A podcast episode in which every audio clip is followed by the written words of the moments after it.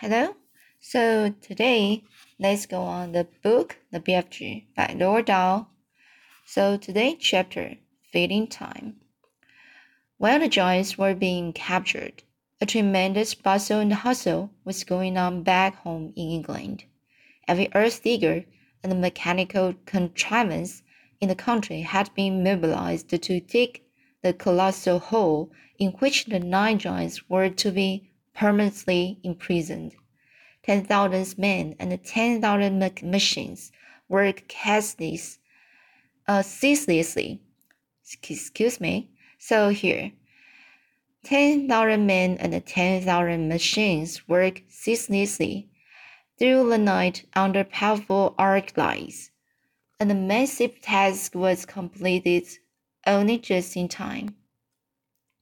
The hole itself was about twice the size of a football field and 500 feet deep. The walls were perpend perpendicular, and the engineers had calculated that there was no way a giant could escape once he was put in. Even if all nine giants were to stand on each other's shoulders, the topmost giant would still be still be some 50 feet from the top of the hole. The nine giant carrying helicopters hovered over the massive pit. The giants, one by one, were lowered to floor. But they were still tossed up, and now came the tricky business of releasing them from their bombs. Nobody wanted to go down and do this because the moment the giant was freed, he would be sure to turn on the raged person who had freed him and goggle him up. As usual, the BFG has the answer. I was told you.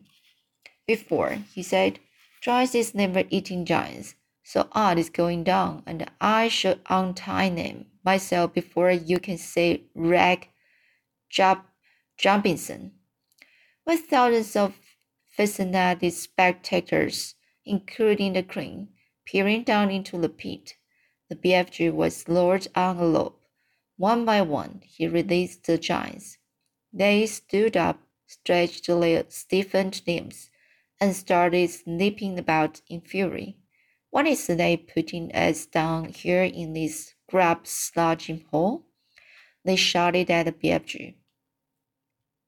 Because you is guzzling human beings, the BFG answered, and is always warning you not to do it, and you is never taking the teacher's bit of notice. In that case, the now builder bellowed, I think we is guzzling you instead. The BFG grabbed the dangling rope and was hoisted out of the pit just in time. The great bulging sack he has brought back with him from giant country lay at the top of the pit. What's in there? the queen asked him. The BFG put an arm into the sack and pulled out a gigantic black and white striped, object the size of a man. Excuse me, I will repeat this sentence. The BFG put an arm into the sack and pulled out a gigantic black and a white striped object the size of a man. Snozzcumbers, he cried. This is the reposant Snozzcumber, Majesty, Majester, and that is all we is going to give these disgusting giants from now on. May I test it? the queen asked. Don't, Majester, don't, cried BFG. It is testing of chuck filth, filth, chuck filth, and the pig's quibble. With that, he tossed the Snozzcumber down to the giants below. There's your supper, he shouted. Have a munch on it. He fished out more Snozzcumbers from the sack and threw them down. The giants below howled and cursed. The bear laughed. It serves them right, left, and center, he said. What we we what will we feed them on when the Snozzcumbers are all used up? The queen asked him. That is never being used up, Majester, the BFG answered, smiling. It's also bringing this sack a whole bundle of snow-cumbered planes, which I is given, giving, which I is giving, with your permission, to our loyal gardeners to put in the soil. Then we is having an everlasting supply of this reposant food to feed these thirst-bloody giants on. What a clever fellow you are, the queen said. You are not very well educated, but you are really nobody's fool. I can see it. So now let's read next uh, next chapter. The author Every country in the world that had in the past been visited by the flower man eating giants sent telegrams of congratulations and thanks to the BFG and to Sophie. Kings and presidents, uh, kings and presidents and prime ministers and rulers of every kind showered, showered the enormous giant and the little girl with, with compliments and thank yous, as well as all sorts of medals and presents the ruler of India sent the BFG a magnificent elephant, the very thing he had been wishing for all his life. The king of Arab Arabia sent them a camel each. The Lama of Tibet sent them a llama each. Wellington sent them 100 pairs of wellies each. Panama sends them beautiful hats. The King of Sweden sends them a, a barrelful of sweet and of sour pork. Jersey sends them pullovers. There was no end to the graduate, great, gratitude of the world. There was no end to the gratitude of the world.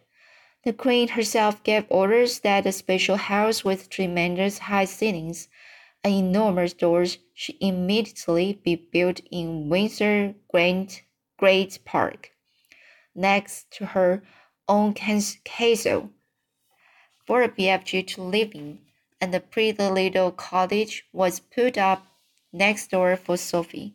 The BFG's house was to have a special dream storing room with hundreds of shelves in it where he could put his beloved bottles. What is more, he was given the title of the Loyal Dream Blowers. He was allowed allowed it sorry, so he was allowed to go galloping off to any place in England on any night of the year to blow his splendid fizz whizzers in through the windows to sleeping children and later poured into his house by the million franc children begging him to pay them a visit. Meanwhile, tourists from all over the globe came flocking to gaze in wonder at the nine horrendous man-eating giants in the great pit. They came especially at feeding time, when the snozzcumbers were being thrown down to them by the keeper, and it was a pleasure to listen to the howls and the growls of horror coming up from the pit as the giants began to chew upon the filthiest tasting vegetable on earth. There was only one disaster. Three city men who had drunk too much beer for lunch decided to climb over the high fence surrounding the pit, and of course they fell in. There were yells of delight from the giants below, followed by the crunching of bones. The gatekeeper immediately put up a big notice on the fence saying, It is forbidden to feed the giants. And after that, there were no more disasters. The BFG expressed a wish to learn how to speak properly, and Sophie herself, who loved him as he should, would a father, volunteered to give him lessons every day. She even taught him how to spell and to write sentences, and he turned out to be a splendid, intelligent pupil. In his spare time, he read books. He began became a tremendous reader. He read all of Charles Dickens, whom he no longer called Dahl's chickens, and all of Shakespeare and literally thousands of other books. He also started to write essays about his own past life. When Sophie read some of them, she said, They are very good. I think perhaps one day you could become a real writer. Oh, I could love that, cried the BFG. Do you think I could? I know you could, Sophie said. Why don't you start by writing a book about you and me? Very well, the BFG said. I will give it a try. So he did. He worked hard on it, and in the end, he completed. Rather shiny, he showed it to the Queen.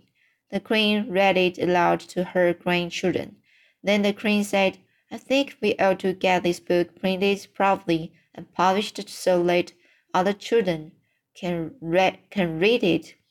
This was arranged, but because the BFG was a very modest giant, he wouldn't put his own name on it. He used somebody else's name instead.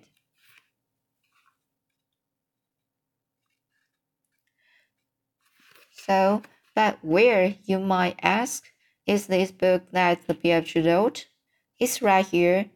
You've just finished reading it. So, we have complete we have completed this book.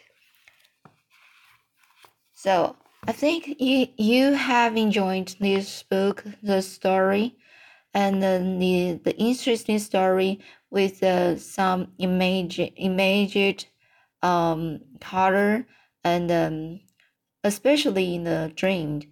Uh, so the BFG met uh uh his uh, next dreamed and uh, I think the uh, it's very good to bring uh, the wonderful dream to the children.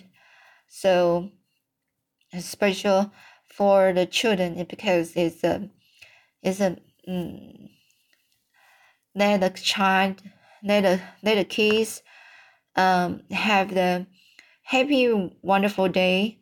And uh, I wish um, he can uh, bring me some wonderful dreams too because um uh you know adults um not always can have a good sleep um especially when uh, some day with um mm, terrible dreams um so the sleep uh always can be so wonderful right and then so i think the adults especially need some good dreams okay so here that's the um, BFG. And I will share our book next time. And see you.